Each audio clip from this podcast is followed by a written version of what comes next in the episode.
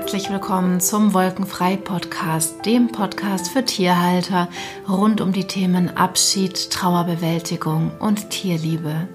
Ich bin Vanessa Reif, ich bin die Gründerin von Tierliebe und Trauer und ich begleite Menschen auf ihrem Weg der Trauer um ihr verlorenes Tier.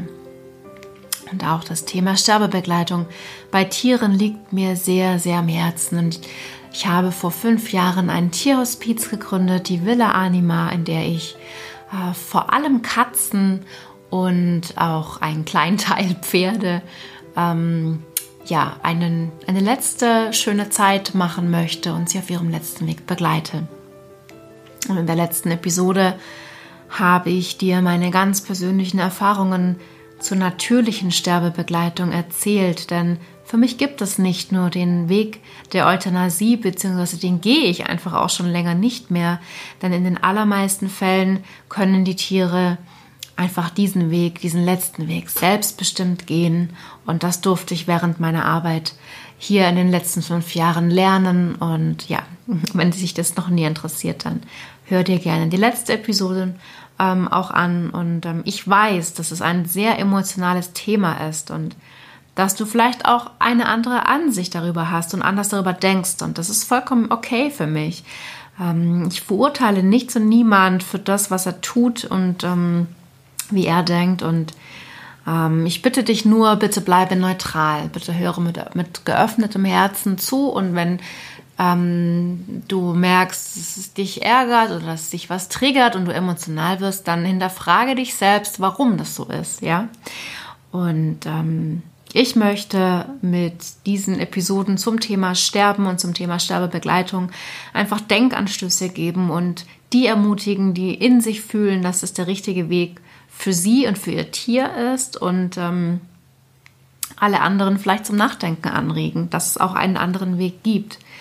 Und es sind mittlerweile sehr, sehr viele Tierhalter, die sich Gedanken machen, ob ihr Tier dann auch auf natürlichem Wege sterben kann. Also mich erreichen sehr, sehr viele Nachrichten und ich kriege einfach da sehr viel mit und ich werde auch sehr oft um Rat und um Hilfe ähm, gebeten und von dem her ist es ja doch an der Zeit, diesem Thema einen Raum zu geben. Und ich möchte heute in dieser Episode nochmal tief in das Thema der natürlichen Sterbebegleitung ähm, hineingehen bei Tieren und ähm, ich habe dazu eine heute eine Expertin eingeladen auf diesem Gebiet.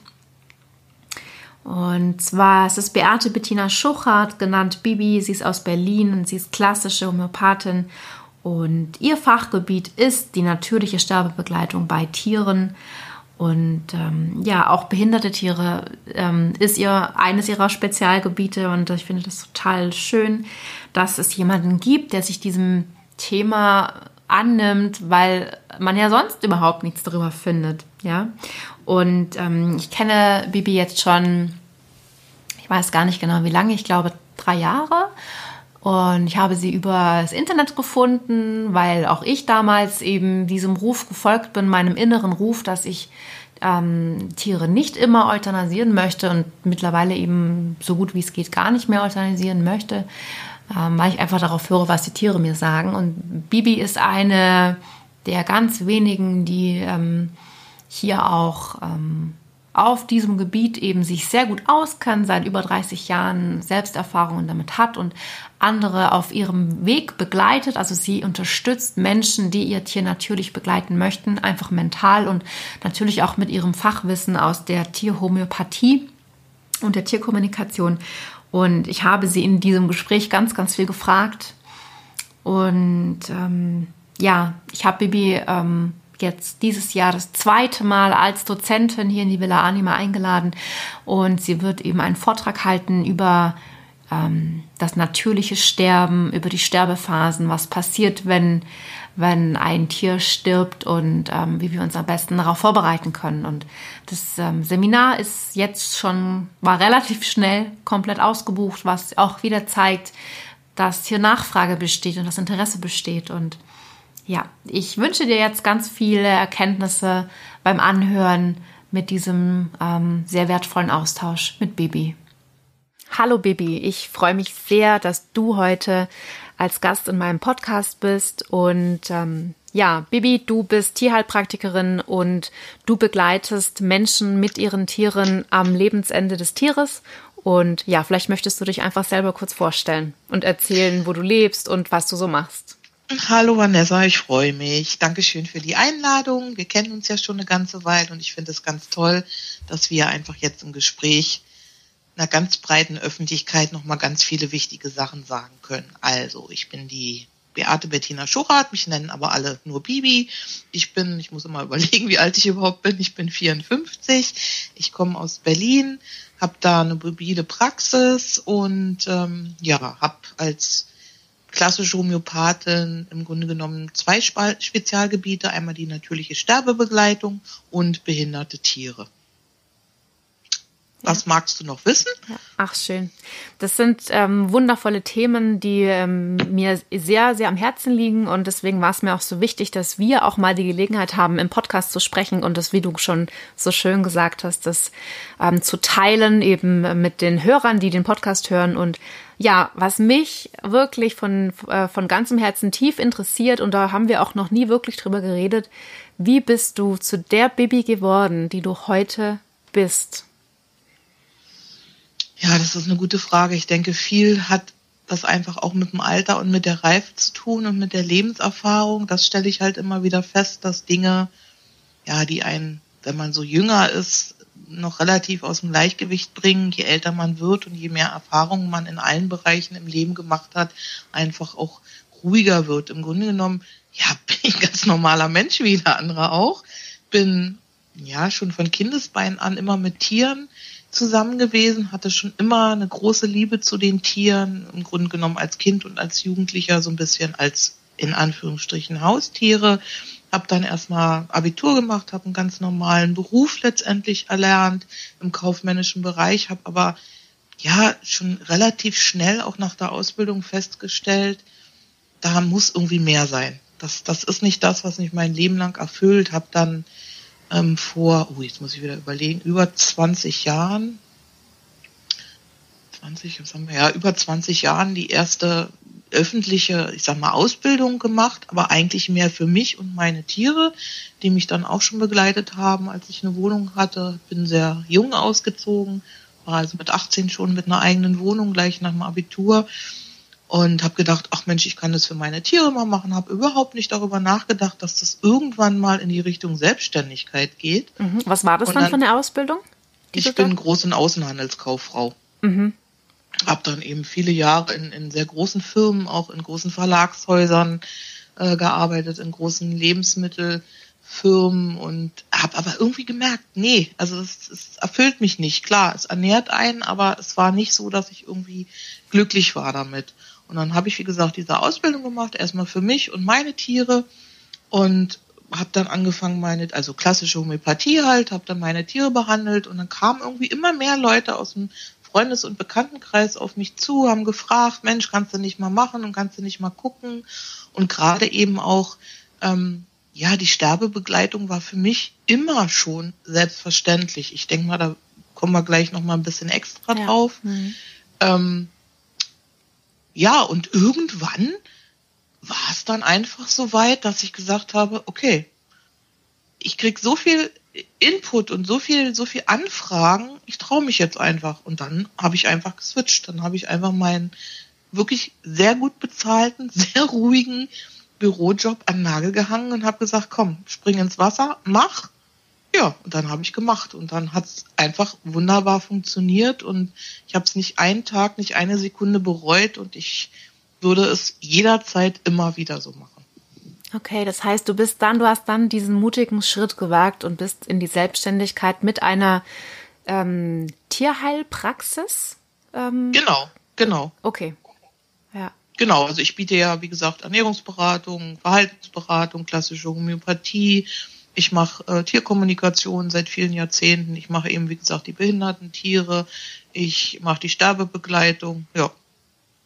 Okay, und wenn du ähm, jetzt auf diese Vielfalt an, an Kompetenz, die du ja anbietest, also viele Sparten deckst du ab, was ist denn so, so dein Herzensthema? Die Sterbebegleitung, definitiv. Okay. Weil das einfach für mich ein Thema ist, was mich immer schon begleitet hat, was immer in meinem Herzen ist und mir unglaublich wichtig ist, dass die Leute da ganz viel drüber erfahren, dass die begleitet werden, dass denen Ängste genommen werden, dass Vorurteile abgebaut werden, dass die Tiere einfach im Einklang mit ihren Menschen auch ganz liebevoll, ja, die Seiten wechseln können irgendwann. Und gab es da irgendeinen Schlüsselmoment oder ist da irgendwas passiert, dass du, dass du dich diesem Thema so angenommen hast? Ich habe da schon mal anderweitig lange drüber nachgedacht. Also in wirklichen Schlüsselmoment kann ich gar nicht so unbedingt nennen, sondern das war vom Inneren her für mich, dass es sich schon immer falsch angefühlt hat, über Leben und Tod eines anderen zu entscheiden. Also sowohl beim Menschen, sag ich mal, als auch beim Tier. Ähm, wäre ich, wäre ich und bin ich nie auf die Idee gekommen zu sagen, ich würde da eingreifen. Also es gab sicherlich einen Moment, ich weiß gar nicht mehr, wie alt ich da war, vielleicht 18 oder so. Und ich kann mich auch gar nicht mehr so ganz genau an die Situation erinnern. Ich meine, es war, dass eine Freundin mich gebeten hat, ähm, sie zu begleiten mit ihrem Meerschweinchen zum Tierarzt. Und ich weiß nur noch, ja, im Grunde genommen, dass wir dahin sind und dass wir ohne dieses oder mit diesem Meerschweinchen, aber eben nicht mehr lebend, da wieder rausgekommen sind und äh, dass das alles so schnell ging und ich weiß auch nicht mehr, was dieses Meerschweinchen hatte, aber der Arzt hat uns so überrumpelt, wie gesagt, ich glaube, wir waren 18 oder was und bevor meine Freundin was sagen konnte, war dieses Meerschweinchen tot und mhm. das war so, wo ich auch für mich gedacht habe, nee, also nee, das kann es einfach nicht sein. Ja. Naja, also das würde ich jetzt schon so als Schlüsselmoment werten. Das hatte ich geprägt und ähm, ja, aber ich hatte auch vorher schon dieses ja. dieses Gefühl niemals.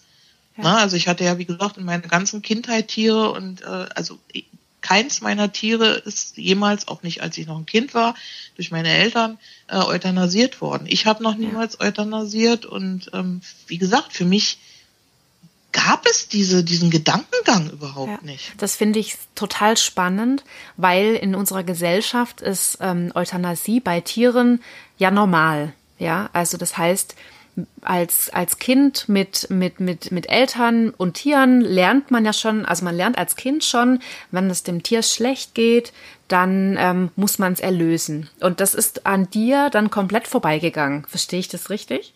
Ja. Ja, also ja wirklich, also ne, ich, ich denke da auch oft drüber nach, warum das eigentlich so normal ist in unserer Gesellschaft oder warum den Leuten das letztendlich so erzählt wird. Ich kann das überhaupt nicht nachvollziehen. Also das ist, also ja.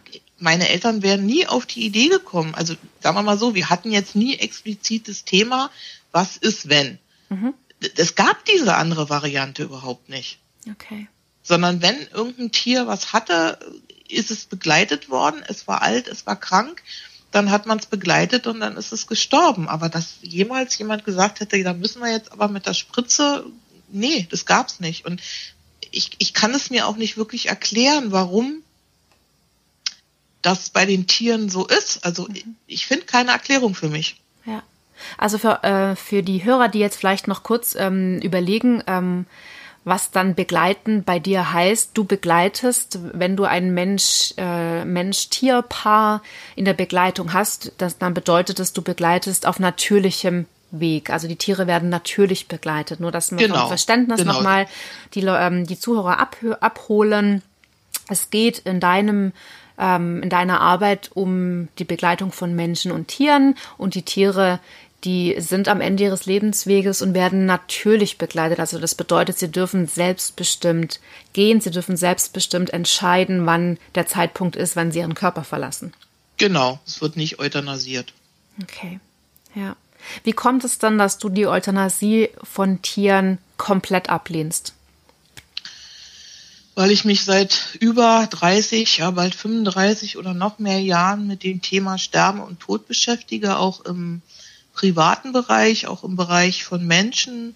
Ich habe ähm, ehrenamtlich sehr viel Hospizbegleitung gemacht. Ich habe privat Menschen begleitet, die mir nahe gestanden haben. Ähm, ältere Menschen, kranke Menschen. Ich habe ja jemand begleitet, der HIV infiziert war. Ähm, dieses Thema begleitet mich eigentlich im Grunde genommen schon mein ganzes Leben. Stark. Mhm. Und das war, ja, das, im Grunde ist es die Weiterführung einfach. Ja. Da gibt's ja auch unheimlich viele ethische Fragen, die dieses Thema Euthanasie ja mit sich bringt. Und ähm, also was ich in, gerade im Internet, was ich im Internet immer mitbekomme, dass dieses Thema wann ist der richtige Zeitpunkt, ein Tier zu euthanasieren oder kann ich ein Tier auch ähm, auf natürlichem Wege begleiten? Da stößt man ja sehr, sehr oft irgendwie auf ganz viele verschiedene Meinungen und auch sehr radikale Meinungen teilweise. Und es ist nicht immer so einfach. Also das ist ein sehr schwieriges Thema, wie Tod und Sterben natürlich allgemein sowieso ein schwieriges Thema ist, weil es einfach ein mhm. Tabuthema ist. Und deswegen finde ich es auch toll, dass wir uns jetzt einfach austauschen können. Und ähm, ja, wie siehst du das, wenn jemand aber jetzt so überzeugt ist, er muss sein Tier erlösen?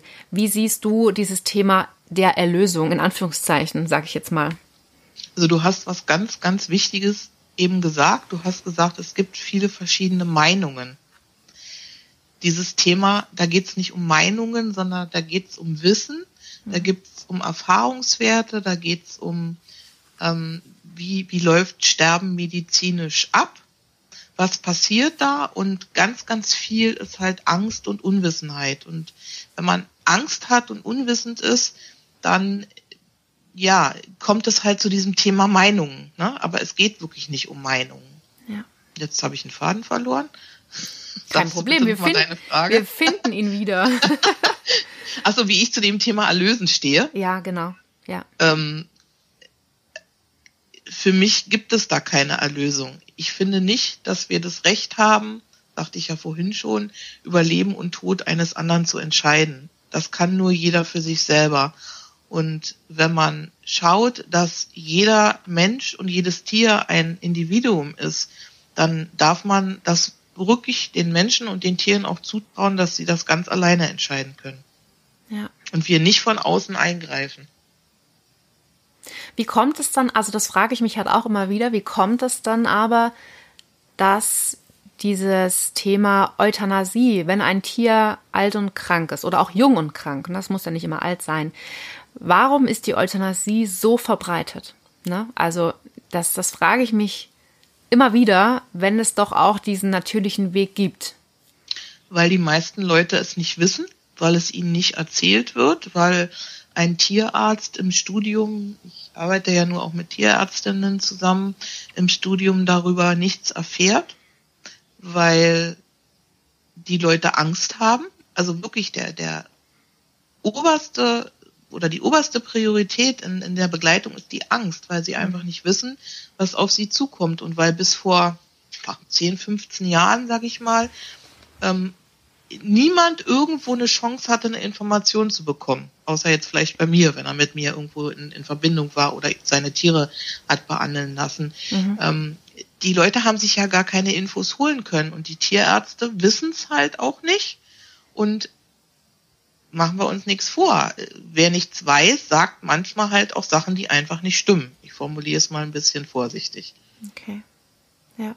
Wenn wir bei dem Thema Angst bleiben, ähm, Angst ist was Natürliches, gerade was das Thema angeht und ähm, ja, ist absolut. logisch. Hab auch ich in meinen Begleitungen. Ich habe hier viele Tiere, die gehen genauso wie wie wie eben andere, ähm, die mit viel, die viele Tiere haben. Ich habe auch immer wieder Angst, das ist ganz normal. Ähm, wenn man aber weiß, was passiert, dann kann man die Angst ein bisschen nehmen, beziehungsweise sie komplett wegnehmen. Kannst genau. du vielleicht erklären, wie Sterben geht? So in kurz? in kurz ist das, das weißt du ja selber, in kurz ist es immer ein bisschen schwierig. Aber Mal du versuchen. Hast vollkommen, du hast vollkommen recht, ne? Also das, die, wenn man die Angst, wenn man den Leuten die Angst nehmen kann, dann und sie an der Hand nimmt und und sie begleitet, dann können die das gut aushalten, dann kommen die auch gut durch. Also wirklich ganz kurz und ganz knapp gesagt, im Grunde genommen stellt das Tier irgendwann das Essen und das Trinken ein wenn es sich entschieden hat, in den Sterbeprozess zu gehen. Wie du schon sagst, das ist unerheblich, ob das Tier alt oder jung ist, sondern der Lebensweg ist zu Ende und dann geht es halt in den Sterbeprozess rein. Das, im, im, Im Normalfall baut es vorher schon ab, ist vielleicht schon weniger, wird schon ein bisschen dünner, wird ein bisschen klappriger. Wenn sie alt sind, können sie sich nicht mehr so gut bewegen. Also ein ganz normaler Alterungsprozess oder in der Krankheit halt dass ein Krankheitsgeschehen im Vorfeld war. Dann wird, wie gesagt, Ernährung eingestellt, trinken. Manche trinken noch bis zum Schluss. Es gibt auch welche, die immer noch mal so ein Mini-Häppchen essen bis zum Schluss, aber in der Regel wird es deutlich weniger bis gar nicht mehr. Und dann irgendwann, ähm, ja, fällt das Tier in, in so, so ein bisschen so einen lethargischen Zustand. Die bewegen sich nicht mehr, sie legen sich dann irgendwann hin Letztendlich fängt dann der Körper an, nach und nach die Organe abzuschalten. Die Körpertemperatur senkt sich runter. Das kann man auch sehr schön fühlen, wenn man die Tiere anfasst. Sie sind ganz ruhig, sie schauen schon immer so ein bisschen rüber. Also der Blick ist so ein bisschen sehr glasig oder so durch einen hindurch. Und wie gesagt, Stück für Stück äh, gehen die Organe zurück. Das erste, was letztendlich entsteht, wenn ein Lebewesen entsteht, ist das Herz. Und es ist das, was als letztes auch aufhört. Vorher ist dann nochmal eine Atemphase, dann können sie nochmal so ein bisschen unruhig sein, dann werden sie wieder etwas ruhiger. Die Atmung verändert sich zum Ende hin und ganz zum Schluss, nach dem letzten Atemzug, der dann da ist, ist es ganz unterschiedlich. Das kann manchmal ein paar Sekunden sein, es kann auch manchmal noch eine Minute oder so sein, hört das Herz letztendlich auch auf zu schlagen. Also ja. es ist ein ganz, ganz normaler, natürlicher Prozess, der sich auch nicht unterscheidet, ob ein Mensch stirbt oder ob ein Tier stirbt. Der Prozess ist bei allen Lebewesen gleich. Ein bisschen abgestuft. Ich sage immer ganz gerne, mh, hm, stellt euch vor, ihr geht in einem Wald spazieren, ihr geht geradeaus und ihr möchtet gerne zu einer Lichtung. Der eine hüpft, der andere trödelt, der eine geht drei Schritte vor, der andere zwei Schritte zurück, der eine hüpft mal nach rechts, der andere nach links. Manche gehen in Schlangenlinien, manche schnell, manche langsam. Also es gibt da schon sehr viel Abstufung, aber das Grundgerüst eines Sterbeprozesses ist absolut identisch. Ja, vielen Dank, dass du das so schön erklärt hast und dadurch oder die Information, dass Tiere ja genauso sterben wie Menschen, also es ist der gleiche Prozess, dann kommt bei mir wieder die Frage auf, bei Tieren ist eine Euthanasie dann in Ordnung und wird eben oft in Betracht gezogen, wohin, wohingegen wir beim Menschen ja die Euthanasie nicht als Mittel der Wahl haben. Ne? Also das heißt, ja, dann auch wieder, warum macht man das bei Tieren und bei Menschen nicht? Das sind wieder ethische Fragen, die mich natürlich sehr beschäftigen immer wieder. Ja, hast du da, wie hm, siehst du das? Ja, Thema? weil die meisten Leute auch, sagen wir mal, denken, sie haben nicht die Kraft und nicht die Zeit, das zu machen. Und in unserer schnelllebigen Gesellschaft sich sowieso für nichts im Leben mehr Zeit genommen wird. Und wie ist es denn bei den Menschen? Letztendlich sind die allermeisten im Krankenhaus. Mhm. Und kaum jemand begleitet ja seine Angehörigen. Ich werte das gar nicht, sondern ich stelle es jetzt einfach nur fest. Kaum jemand begleitet ja seine Angehörigen zu Hause. Wenn du aber mit einem Tier zusammenlebst, dann hast du das in der Regel ja zu Hause. Du kannst das ja dann nirgendwo hingehen. Mhm. Das heißt, du bist ja in Anführungsstrichen gezwungen, dann das zu machen. Und da die allermeisten Leute eben, wie gesagt, Angst haben oder glauben, sie schaffen das nicht oder eben einfach keine Infos haben, ja, ist es ja viel einfacher, dann einfach diesen Weg zu gehen. Ja, und es wird ihnen ja. ja. auch eingeredet. Das ist ja das Schlimme. Es wird ja. ihnen ja eingeredet. Da werden ja Horrorgeschichten erzählt und, und, und, also das weißt du aus eigener Erfahrung. Das stimmt ja alles überhaupt nicht. Ja, das, das wollte ich gerade noch sagen, ähm, dass man dass du als oder dass man, wenn man ein Tier hat, was einfach an seinem Lebensende steht und es ist eine, hat eine Erkrankung oder es ist alt oder ne, es hat einfach, man ist sichtbar, dass der, dass die Zeit einfach abläuft, dass man natürlich auch unheimlich vom Außen beeinflusst ist. Ne? Mhm. Man ist unsicher, man hat Angst und dann mhm. sagt der Tierarzt was und dann sagt die mhm. beste Freundin was und der Partner und, und schon weiß man nicht mehr, was man machen soll und schon ist man in diesem Kreislauf, ja, dann erlöse ich halt, weil das sagen alle. Ja, und da muss man Erfahrung wirklich schon, schon sehr, sehr ähm, in sich ruhen und sehr standhaft sein und schon im Idealfall natürlich im Vorfeld schon Informationen sich geholt haben, sich unterstützen lassen, ähm, damit man dann, wenn es soweit ist, einfach ganz klar sagen kann, nee, stopp, Moment mal, ich habe mich mit dem Sterbeprozess Kübler-Ross als, als äh, Stichwort beschäftigt, ich weiß, wie das funktioniert und ich möchte einfach, dass ihr das respektiert und dass ihr im Idealfall euch auch damit auseinandersetzt und euch informiert. Wenn ihr das aus irgendwelchen Gründen nicht möchtet, dann lasst mich bitte meinen Weg mit meinem Tier gehen. Ja. Also sich ganz klar abgrenzen, wenn man ja. diesen Impuls bekommt, ich möchte von Herzen gerne mein Tier ähm, so gut es geht auf natürlichem Wege begleiten, dass man einfach sich abgrenzt. Ja, und schau, in unserer Gesellschaft ist es doch nicht mal erwünscht, dass man altert. Also schau dir doch die, die ganze Beauty-Industrie an. Es ist doch nicht mehr möglich, heutzutage wirklich Realitäten zu zeigen. Also weder, wie sieht ein Mensch aus, der altert, ne? Der sieht dann eben aus mit Falten, der ist eben kleiner, der wird eben weniger, der wird eben klappriger. Ähm, genauso ist es mit den Tieren auch. Du wirst doch nirgendwo sehen, wie sieht denn ein Tier aus, was sich in diesem Prozess befindet. Mhm. Es wird doch überall vorher schon Cut gesetzt. Ja. Und die Leute haben ja gar keine Möglichkeit, mal wirklich zu gucken. Na, du kannst ja nicht einfach irgendwo, weiß ich nicht, beim Tierarzt reinmarschieren und sagen, ja, zeigen Sie mir doch mal, haben Sie gerade ein altes Tier, kann ich mir das mal angucken? Du merkst es doch erst in dem Moment, wenn dein Tier ins Altern kommt oder wenn dein Tier krank wird. Es gibt doch nichts, wo man sich informieren kann, also außer jetzt bei mir in den Seminaren, aber da kommen wir ja noch zu sicher, mhm. wo die Leute wirklich mal eine Info kriegen. Die stehen doch da, sind völlig überfordert, sind in einer, in einer absoluten emotionalen Ausnahmesituation, fühlen sich völlig hilflos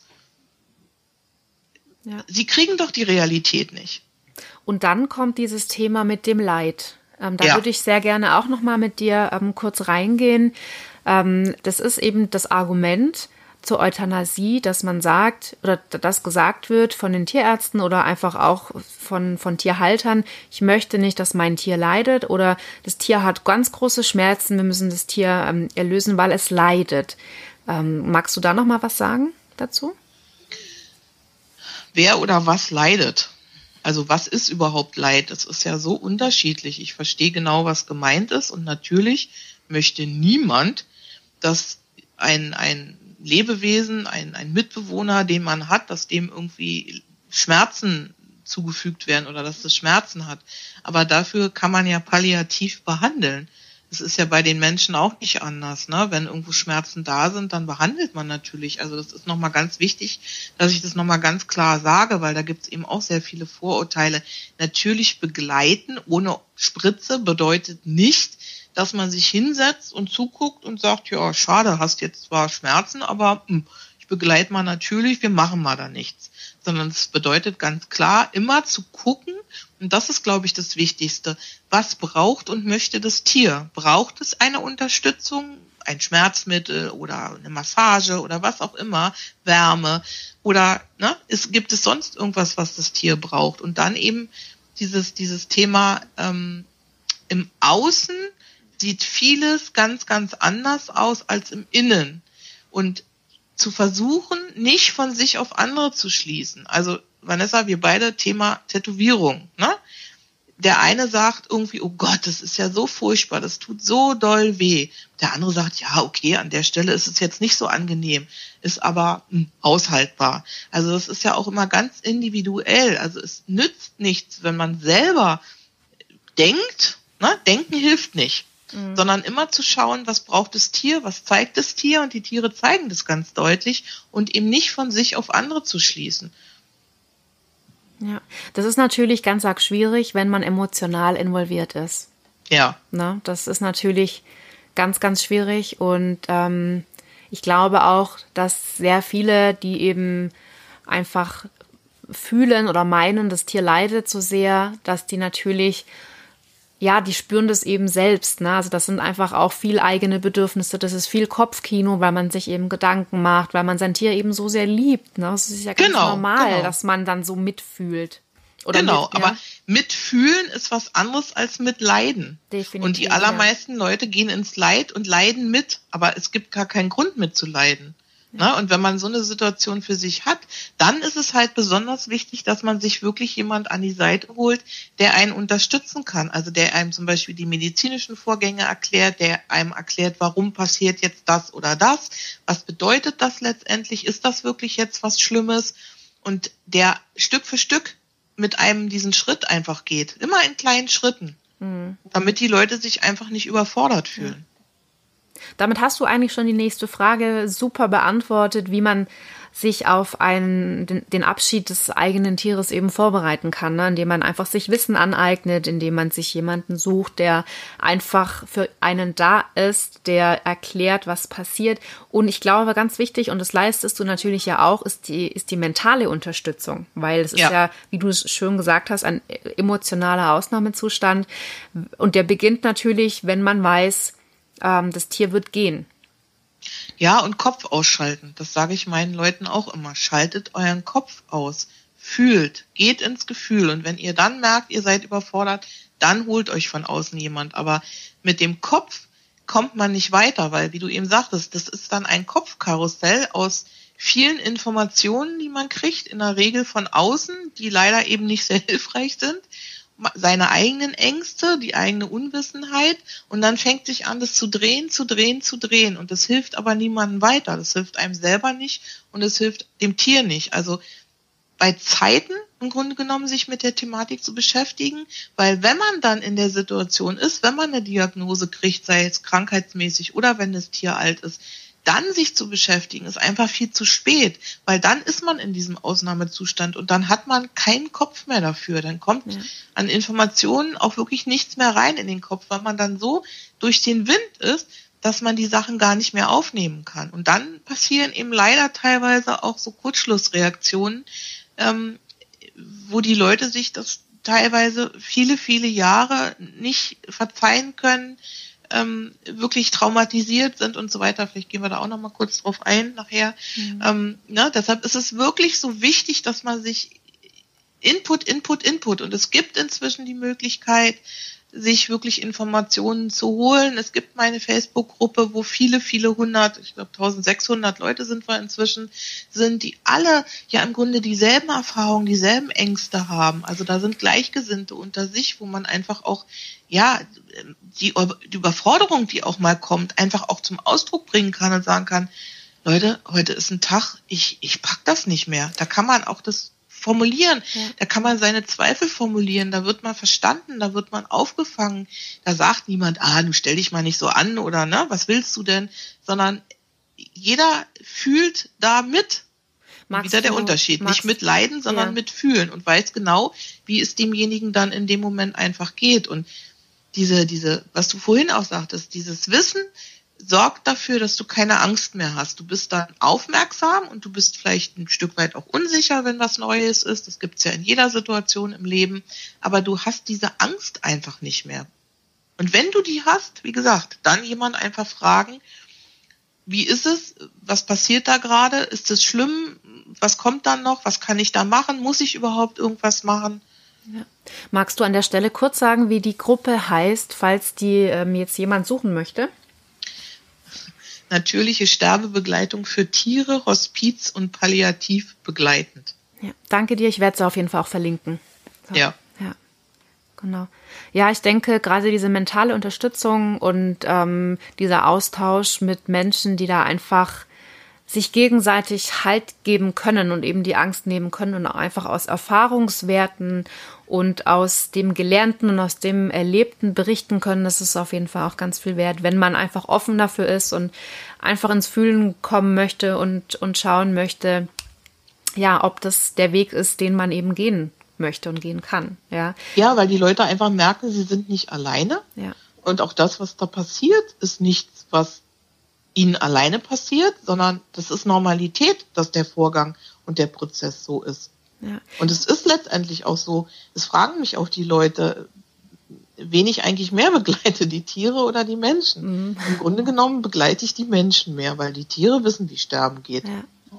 Jetzt würde ich sehr gerne nochmal auf ein Thema eingehen. Ähm, es sind ja jetzt nicht nur alte Tiere, die versterben. Mhm. Es gibt ja auch sehr viele, die in jungen Jahren irgendeinen Tumor entwickeln oder eine Erkrankung haben, wo einfach in jungen Jahren schon absehbar ist, dass dieses Leben nicht so lange gehen wird. Und mhm. wie geht man damit um, wenn ein Tier ähm, einen Tumor im Rachen hat zum Beispiel oder in der Nase oder ähm, unabhängig wie alt das Tier ist. Es gibt ja auch junge Tiere, die jetzt eben noch im blühenden Leben stehen und dann so eine Diagnose bekommen. Und es ist natürlich dann auch eine Herausforderung, wie geht man mit sowas um? Können dann auch solche Tiere den, ähm, diesen Weg gehen, diesen der natürlichen Sterbebegleitung? Absolut. Also es gibt, jetzt hast du so zwei Sachen so ein bisschen angesprochen. Also einmal, dass es eben durchaus auch Tiere gibt, die nicht alt werden. Da ist es vielleicht nochmal wichtig, dass man sagt, dass jedes Tier, egal wie alt es geworden ist, ein komplett gelebtes Leben hat. Man geht ja automatisch immer davon aus, dass man, wenn man mit jemand zusammenlebt, dass man ganz, ganz lange den an seiner Seite hat. Mhm. Und wenn es dann aus welchen Gründen auch immer nicht so ist, hat man das Gefühl, dieses Tier ist zu jung oder hat doch noch gar nicht gelebt. Es ist aber so, dass die wirklich ihr ganzes Leben gelebt haben, unabhängig von der Zahl, die wir als Menschen jetzt im Kopf haben. Und die andere Sache ist, finde ich super die Frage, dass du die gestellt hast. Man kann jedes Tier begleiten. Wichtig ist zu wissen, dass ab einem bestimmten Punkt X der Sterbeprozess einsetzt. Und was vorher war, also ob das dann Alter war oder Krankheit, ist völlig unerheblich. Der Sterbeprozess ist immer gleich. Insofern gibt es da auch kein Problem, sozusagen Tiere mit den unterschiedlichsten Befindlichkeiten zu begleiten, weil in dem Prozess sind alle wieder gleich. Okay. Ich denke, die Herausforderung ist dann bei so Beispiel mit diesem Tumor im Rachen. Ich denke, da ist dann die Herausforderung, ja, aber ich sehe ja dann, dass das Tier atmet vielleicht schwerer. Wie gehe ich denn dann mit sowas um? Weil das ist ja, glaube ich, gerade das Herausfordernde, dieses ähm, Mitgehen, das ist, dass man das trotzdem eben hält, ne? Weil das Tier an sich leidet es dann. Wie, wie erkenne ich, dass es eben nicht leidet? Also das sind lauter Fragen, die, die sie beschäftigen, ja, die Tierhalter, die solche Tiere mit diesen Diagnosen haben. Wie sind ja, da deine Erfahrungen? Das ist, genau, das ist auch wieder das, was ich vorhin sagte, dass man eben leider davon ferngehalten wird, dass die Leute eben denken, na, der fällt um und ist tot und, und die diesen Prozess ja auch gar nicht sehen. Ja. Wichtig ist dann halt wirklich immer zu gucken, was signalisiert das Tier? was kann ich tun? Was kann ich unterstützend geben? Also, um jetzt mal vielleicht bei dem, bei dem Tumor zu bleiben, hat es vielleicht Probleme, ja, festere Nahrung zu sich zu nehmen, dass man dann immer schaut, okay, dann püriere ich halt das Futter, mhm. dass man immer Stück für Stück schaut, wie kann ich die Situation anpassen und wie kann ich dem Tier das einfach leichter machen, wie kann ich es ja. unterstützen und die zeigen uns wirklich ganz genau, was sie brauchen. Und dieses, dieses Wort Leid irgendwie versuchen wirklich aus dem ja. Kopf rauszubekommen. Eine Geburt ist auch nicht immer angenehm, ja. Und trotzdem würde aber in der Regel niemand auf die Idee kommen, das mit was ganz Schrecklichem zu bezeichnen. Mhm. Und zu sagen, oh Gott, und das wird jetzt niemand mehr machen. Es sind teilweise Vorgänge, die einfach wichtig sind und die dazugehören, also jetzt nicht Schmerzen unbedingt, aber grundsätzlich Dinge, die im Prozess halt passieren. Ja. Und Dinge anzunehmen, also rauszugehen aus der Bewertung, das ist vielleicht nochmal ganz wichtig. Wir Menschen haben so gelernt, dass wir immer alles bewerten und beurteilen müssen. Mhm. Versuchen, vorurteilsfrei Dinge anzuschauen und anzunehmen und dann gar nicht drüber nachzudenken, sondern zu schauen, aha, okay, was zeigt mir das Tier? Wie kann ich unterstützen? Was braucht es jetzt? und nicht anzufangen, ja, aber und das ist und dies ist. Wie gesagt, immer dieses Bewerten, das hilft einem auch nicht weiter in dem ja. Prozess. Ich danke dir, das sind ganz, ganz wertvolle Tipps und ähm, ja, ich denke auch zum Thema Bewerten, wenn man schon das Wort Krebs hört oder Tumor, ja. dann hat man sofort im Kopf, um Gottes Willen, das wird ein ganz schlimmes Leid. Und das ist so, normal und gängig, dass dann erwartet man das ja schon richtig, ne? Weil es ja so normal ist, weil wir das so übernommen haben von anderen und ja, aber es, wie du schon sagst, dann, wenn wir es aber nicht bewerten und es einfach annehmen, ja, es ist ein Tumor, aber es muss ja nicht automatisch Leid sein. Also das kann Eben, ich. deshalb weißt du ja, ich sage ja. Ja. in der Gruppe auch immer so Genau. flapsig, quatscht doch eure Tiere nicht immer in den Tod rein. Ja, das kann ich übrigens sehr also- bestätigen, denn ähm, jetzt habe ich den Faden verloren. Ich kann, was kann ich bestätigen? Es sind, ähm, ich habe einige Tiere mit Tumoren und ähm, letztendlich sind, also ich hatte schon viele Tiere mit Tumoren und letztendlich sind die meisten davon dann an einem Organversagen, Nierenversagen, wie auch immer. Also der Tumor war nie, äh, überhaupt nicht Genau. vorrangig irgendwie, bet also beteiligt war er natürlich sicher, klar. Genau, aber sie sind mit dem Tumor Genau, sie sind gestorben, mit aber dem- nicht an dem Genau, Tumor. Habe genau. ich auch ganz oft. Ja. Ja, also das ist nicht so spannend. Das heißt, es ist ein ganz wichtiger Aspekt, dass man wirklich, wenn man eine Diagnose wie Krebs hat, dass man dieses, oh Gott, äh, das muss ganz, ganz schwierig äh, sein und ganz, ganz leid, äh, leidvoll, genauso wie mit dem Thema Nierenversagen. ja. Das würde ich sehr gerne auch nochmal vertiefen, weil dieses Unwort Nierenversagen, das löst bei ganz vielen Tierhaltern, die diese Diagnose bekommen, ein unheimliches Kopfkino aus und unheimliche Ängste, weil das Tier vergiftet sich ja. Magst du dazu noch kurz was erzählen? Ja. Ähm, zu jedem normalen Sterbeprozess, ich habe es ja vorhin schon kurz angesprochen, gehört ein Organversagen. Das heißt, das ist völlig normal, dass nach und nach die Organe versagen. Dazu gehört auch die Niere. Und das ist nichts anderes, als wenn die Leber, äh, die Atmung und das Herz irgendwann versagt. Was problematisch ist, ist, wenn du eine Nierenerkrankung hast und die erstmal sozusagen als alleiniges Symptom da stehen zu ha- hast, ähm, musst du halt genau schauen und wissen, und da ist eben wieder das Problem mit den Tierärzten, wissen sie es, schauen sie, dass du guckst, wo kommen wir irgendwann in den Sterbeprozess rein. Wenn man dann letztendlich weiter behandelt mit Infusionen, mit Medikamenten und macht und tut, dann unterbricht man jedes Mal wieder diesen Prozess und dann wird es halt unangenehm. Und das ist das, was die Leute dann sehen und erleben und was denen dann so eine Angst macht. Weil das Tier ist im Grunde genommen schon auf Sterben ausgerichtet, der ganze Körper, der ganze Prozess.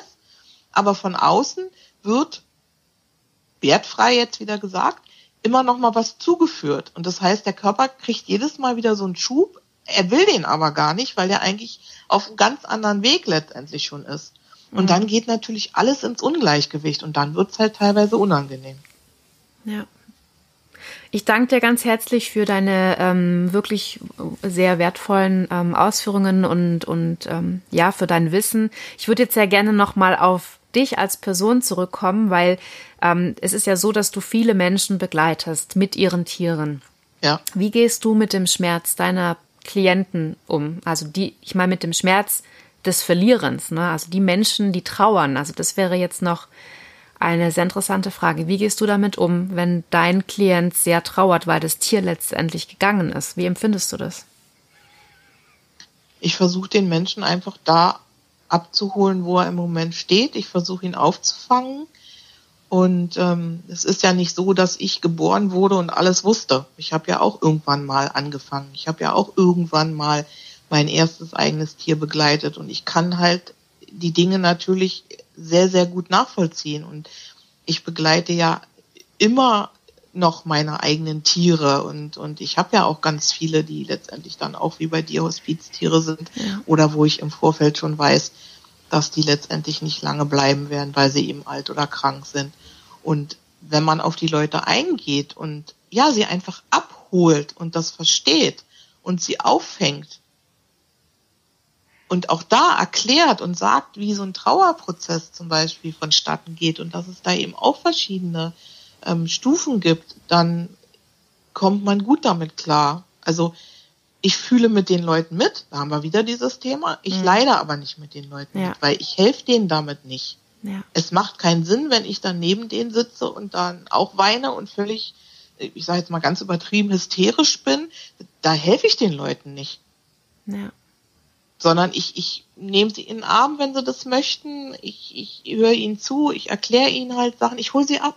Ja. Ich hole sie ab und ich verstehe sie und, und ich fühle mich in sie ein. Ja, es ist natürlich trotzdem eine Aufgabe und du bist eben dann so stark, dass du diese Aufgabe ähm, durchführen kannst, dass du ja wirklich viele Menschen mit ihren Tieren begleitest und das ist, da gehört schon, kann- da gehört ja. schon viel dazu. Also das ähm, ist natürlich auch mein größten Respekt für deine Arbeit. Ähm, Vielen Dank. ich stelle mir das auch nicht so einfach vor, Also auch mal jetzt vom emotionalen her, auch vom, vom logistischen her. Also wenn du jetzt, also wenn ich Klienten habe, die ich in der Trauerbegleitung unterstütze, dann machen wir Termine aus. Und das ist auch gut, mhm. gut äh, zu vereinbaren, weil da ist das Tier ja schon nicht mehr da. Aber wenn du mhm. jemanden in der Sterbebegleitung mental und unterstützt und einfach da, ähm, ja, du begleitest dir die Menschen mit, da stelle ich mir das jetzt noch schwieriger vor, weil da ist es ja jetzt immer sofort wichtig, weil jetzt ist ja gerade was passiert. Oder wie kann ich mir vorstellen, wie du arbeitest? Ähm sage ich dir gleich was dazu. Also meine, meine, um deine vorige Frage noch mal ein bisschen auszuführen, meine Motivation und ist und die Kraft, die ich dafür brauche und hernehme, ist, dass ich weiß, dass jedes Tier, was den natürlichen Weg geht mit seinem Menschen, ein glückliches Tier ist. Und ich freue mich in dem Moment für Mensch und Tier. Und das ist das, was mir wahnsinnig viel Kraft gibt, weil es einfach für mich unglaublich wichtig ist, den Leuten das einfach, ja, rüberzubringen und zu sehen, obwohl die sehr traurig sind, wie glücklich die sind. Gerade die Menschen, die sowohl als auch die Erfahrung gemacht haben, die können natürlich beides total vergleichen. Mhm. Also du meinst, da meinst du die zu euthanasieren? Die, die schon mal euthanasiert ja, haben und die dann mhm. quasi natürlich begleiten, die haben ja. halt genau den Unterschied, was passiert, wenn sie natürlich begleiten, wie viel mehr rund es sich letztendlich auch anfühlt. Und ähm, das ist die Motivation, die dahinter steckt, die mir wirklich die Kraft gibt dafür. Ja, sehr schön. Jetzt habe ich wieder den zweiten Teil deiner Frage. Ah, es wäre. Ähm, wie, na, nein, alles gut. Wir schneiden gar nichts raus, Bibi. ähm, wir, wir sind eben im Austausch und da vergisst man eben schon mal was. Ist kein Problem. Ähm, ich wollte von dir noch wissen, wie du das organisatorisch hinbekommst. Ach so, ja, genau.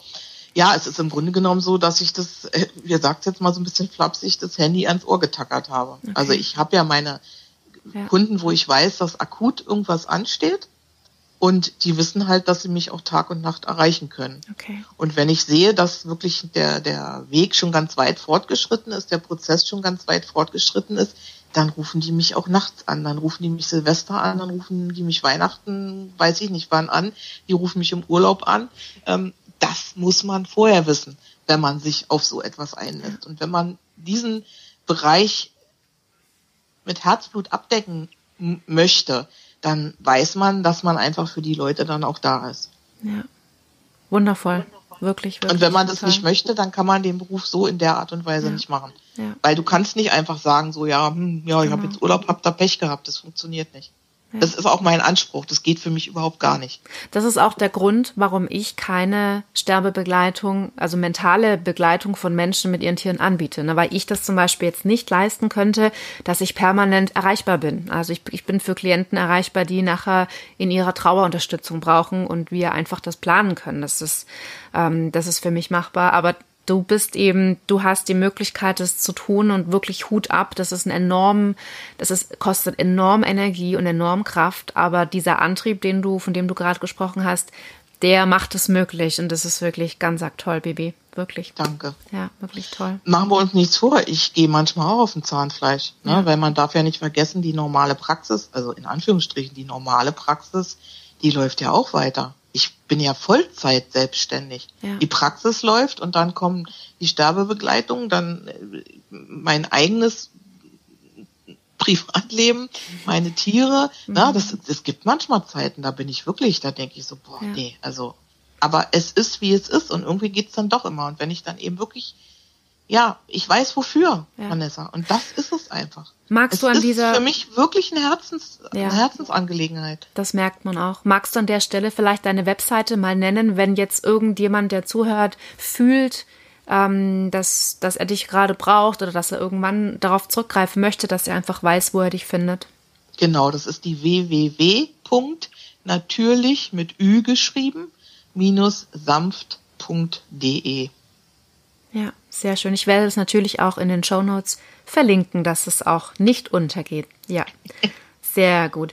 Ähm, bevor wir jetzt zum Abschluss kommen, ähm, was ich glaube, was noch ein wichtiges Thema ist, ähm, das kann, kann, ich auch aus eigener Erfahrung sagen, Tiere, die oder Tiere, die natürlich begleitet werden, das macht auch nachher in der Trauer was aus. Mhm. Kannst du da aus deiner Sicht noch mal was dazu sagen? Ja, das, was ich eben sagte, ne, wenn die Leute sowohl als auch schon erlebt haben. Also dieses ähm, Erlebnis einer Euthanasie sagen eben die Leute ganz oft, dass es für sie keinen Abschluss gibt, ja. sondern es wird abgehackt und dann ist das Tier plötzlich nicht mehr da. Sie können sich nicht verabschieden, sie haben keine, keine Vorlaufphase, sondern das ist zack, bumm und dann ist es aus. Und das ist ganz, ganz schlimm für die Leute. Ich habe also wirklich Klientinnen, die ähm, wirklich so traumatisiert sind von solchen Euthanasien, die wirklich in, in psychologischer Behandlung sind, weil sie das einfach nicht verwunden haben. Mhm.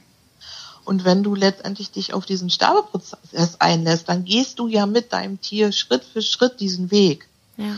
Du kannst, natürlich kann man sich nie darauf vorbereiten. Es ist nie der richtige Zeitpunkt und es ist immer zu früh. Also da brauchen wir uns auch nichts vormachen. Aber du hast trotzdem eine Möglichkeit und du siehst, was passiert und du kannst Stück für Stück dich vorhangeln und ganz vorsichtig antesten und die Tiere gehen mit dir mit und die Tiere gucken auch, bist du soweit. Ähm, die geben dir die Zeit, die schauen immer, schaffst du das, schaffst du das nicht. Also es ist wirklich faszinierend, das auch zu sehen, wie viel Zeit die Tiere den einzelnen Menschen teilweise geben, wenn sie merken, die sind noch nicht so weit. Hm. Und dann hast du irgendwann einfach auch also die Leute sagen immer, es ist, und das kann ich selber ja auch bestätigen, du wahrscheinlich auch, es ist ein rundes Gefühl, es fühlt sich stimmig an es ist ein guter Abschluss. Und sie sehen es, sie sind dabei, sie können mitgehen, sie können ihr Tier begleiten, sie können es in den Arm nehmen, sie sehen es real und sie sehen, dass es natürlich passiert. Und eben nicht das, was bei der Euthanasie passiert, dass eben wirklich von einer Sek zur anderen Sekunde das Tier einfach tot ist. Hm. Die, die, die Leute begreifen das in dem Moment teilweise gar nicht. Das ist so unwirklich für die. Ja, ja. Danke dir. Ja. Ähm, gibt es was, was du Menschen oder Tierhaltern, die sich jetzt ähm, auf einen Abschied in geraumer Zeit vorbereiten möchten oder die auch jetzt schon in Trauer sind, weil sie einfach ihr Tier schon verloren haben. Gibt es irgendwas, was du denen noch auf ihren Weg mitgeben möchtest? Traut euch, bleibt im Herzen, bleibt im Gefühl, hört auf eure Tiere, Ihr habt euer ganzes Leben mit den Tieren verbracht. Ihr habt immer mit euren Tieren kommuniziert auf die eine oder andere Art. Und gerade jetzt im letzten Abschnitt könnt ihr das ganz, ganz wunderbar machen. Und bringt euch nicht um diese wunderschöne Möglichkeit, klingt für manche jetzt wahrscheinlich ein bisschen komisch, wenn ich das sage, eure Tiere auch auf diesem Weg zu begleiten. Ihr werdet keine Situation in eurem Leben haben, wo ihr inniger, intimer, und enger verbunden mit eurem Tier seid. In all der Trauer, die man hat, was ganz normal und natürlich ist, seid ihr so eng verbunden wie nie wieder und nehmt euch nicht diese Möglichkeit, nicht euch und nicht eurem Tier und nicht gemeinsam. Das sind ganz, ganz wundervolle Abschieds- und Abschlussworte, Bibi. Ich danke dir von Herzen für deine Zeit, für deine lieben Worte, für dein Fachwissen und ja, ich wünsche dir auch für deinen weiteren Weg, für deine Begleitungen, für deine Arbeit alles, alles Liebe und alles Gute. Danke dir. Ich danke dir von Herzen, Vanessa. Ja, ein Gespräch mit ganz, ganz vielen wertvollen Informationen und tiefen Einblicken in das Thema Sterben bei Tieren und ganz ehrlich, wo findest du solche Informationen? Ja, so wie Bibi auch im Gespräch sagte, man ähm, sterben ist so versteckt, es passiert äh, so versteckt, äh, die Menschen sterben im Heim oder im Krankenhaus und ähm, Tiere werden halt eben meistens euthanasiert und man sieht gar nicht, wie ein Sterben eigentlich funktioniert und ähm, deswegen finde ich es auch so wichtig, ähm, ja, dass, dass es hier einen Raum gibt, ähm, wo man ja, diesem Thema einen Raum gibt und ähm, wo du dich informieren kannst, wenn du das möchtest. Und ähm, gerade im humanen Bereich gibt es, in der gibt, es gibt eine Palliativbewegung und es gibt auch Informationen und die natürlich auch auf Tiere übertragen werden können. Ja, zumindest stellenweise und, oder, oder größtenteils. Und ähm, speziell zum Thema Tiere und Tiere natürlich im Sterben zu begleiten, gibt es leider ganz wenig Informationen. Bibi ist eben eine Vorreiterin, beziehungsweise eine der ganz wenigen oder die einzige überhaupt, die ähm, mit ihrer Arbeit eben durch Aufklärung, aber auch durch ihre Begleitungen, die sie anbietet für Menschen mit ihren Tieren, ähm, ja, eine der wenigen, die hier auf diesem Gebiet arbeitet ja, und eben Informationen weitergibt und unterstützt. Und ja, ich werde alle natürlich alle genannten Links von Bibi, von ihrer Gruppe in Facebook und von ihrer Webseite nochmal in die Show Notes stellen, dass du nachschauen kannst, wenn du möchtest. Und ja, es ist einfach sehr wichtig, diesem, dieses Thema ähm, nach außen zu zeigen. Ja? Und ich sehe ganz oft, wie Menschen in ihrer Trauer gefangen sind, weil sie sich Vorwürfe machen, weil sie mit ihrer Entscheidung zur Euthanasie hadern, weil es ganz oft nicht auch nicht schön abgelaufen ist beim Tierarzt, weil was nicht geklappt hat oder ähm, ja, weil man der Tierarzt sich nicht Zeit nehmen konnte, die gebraucht oder die nötig gewesen wäre. Und es sind einfach auch viele Tierhalter traumatisiert und ähm, müssen mit einem Verlust klarkommen, auf, dem sie, auf den sie sich jetzt nicht so vorbereiten konnten. Und ja, der andere wichtige Grund natürlich sind die Tiere selbst. Ja, aus meiner Hospizarbeit durfte ich lernen, dass die total gut mit dem Sterbeprozess zurechtkommen, dass es nicht den Wünschen der Tiere entspricht, ähm, das Leben abzukürzen. Also ja, ich spreche wieder aus meiner Erfahrung. Hm? Und es darf auch eine Hospizbewegung für Tiere entstehen. Mit Bibi, mit mir und auch noch weitere, die die gleichen Erfahrungen gemacht haben. Das würde ich mir sehr, sehr wünschen von Herzen und ich werde auch natürlich mein Bestes dafür geben, ja, dass wir so eine Hospizbewegung anstoßen können. Und ja, ich möchte auf jeden Fall noch einen Ausblick gewähren, bevor diese Episode hier zu Ende ist. Und ähm, ja, die, es wird eine zweite Episode mit Bibi geben, höchstwahrscheinlich. Und wenn du jetzt ganz spezielle Fragen hast zum Thema Sterben, Sterbeprozess und ähm, alles, was da dazugehört, dann ähm, schick mir gerne eine E-Mail an vanessa.tierliebe-und-trauer.de und dann werden wir ähm, alle Fragen die zu diesem Thema eben gestellt werden, in der nächsten Episode in ein paar Wochen irgendwann gerne, gerne beantworten. Also Bibi wird es gerne beantworten als Expertin auf diesem Gebiet. Und ähm, mit der Bitte wirklich auch das sachlich zu fragen und sachlich zu stellen. Bitte halte Emotionen einfach zurück. Ähm, das wäre mir sehr wichtig, dass wir in einen wertschätzenden und respektvollen Austausch gehen.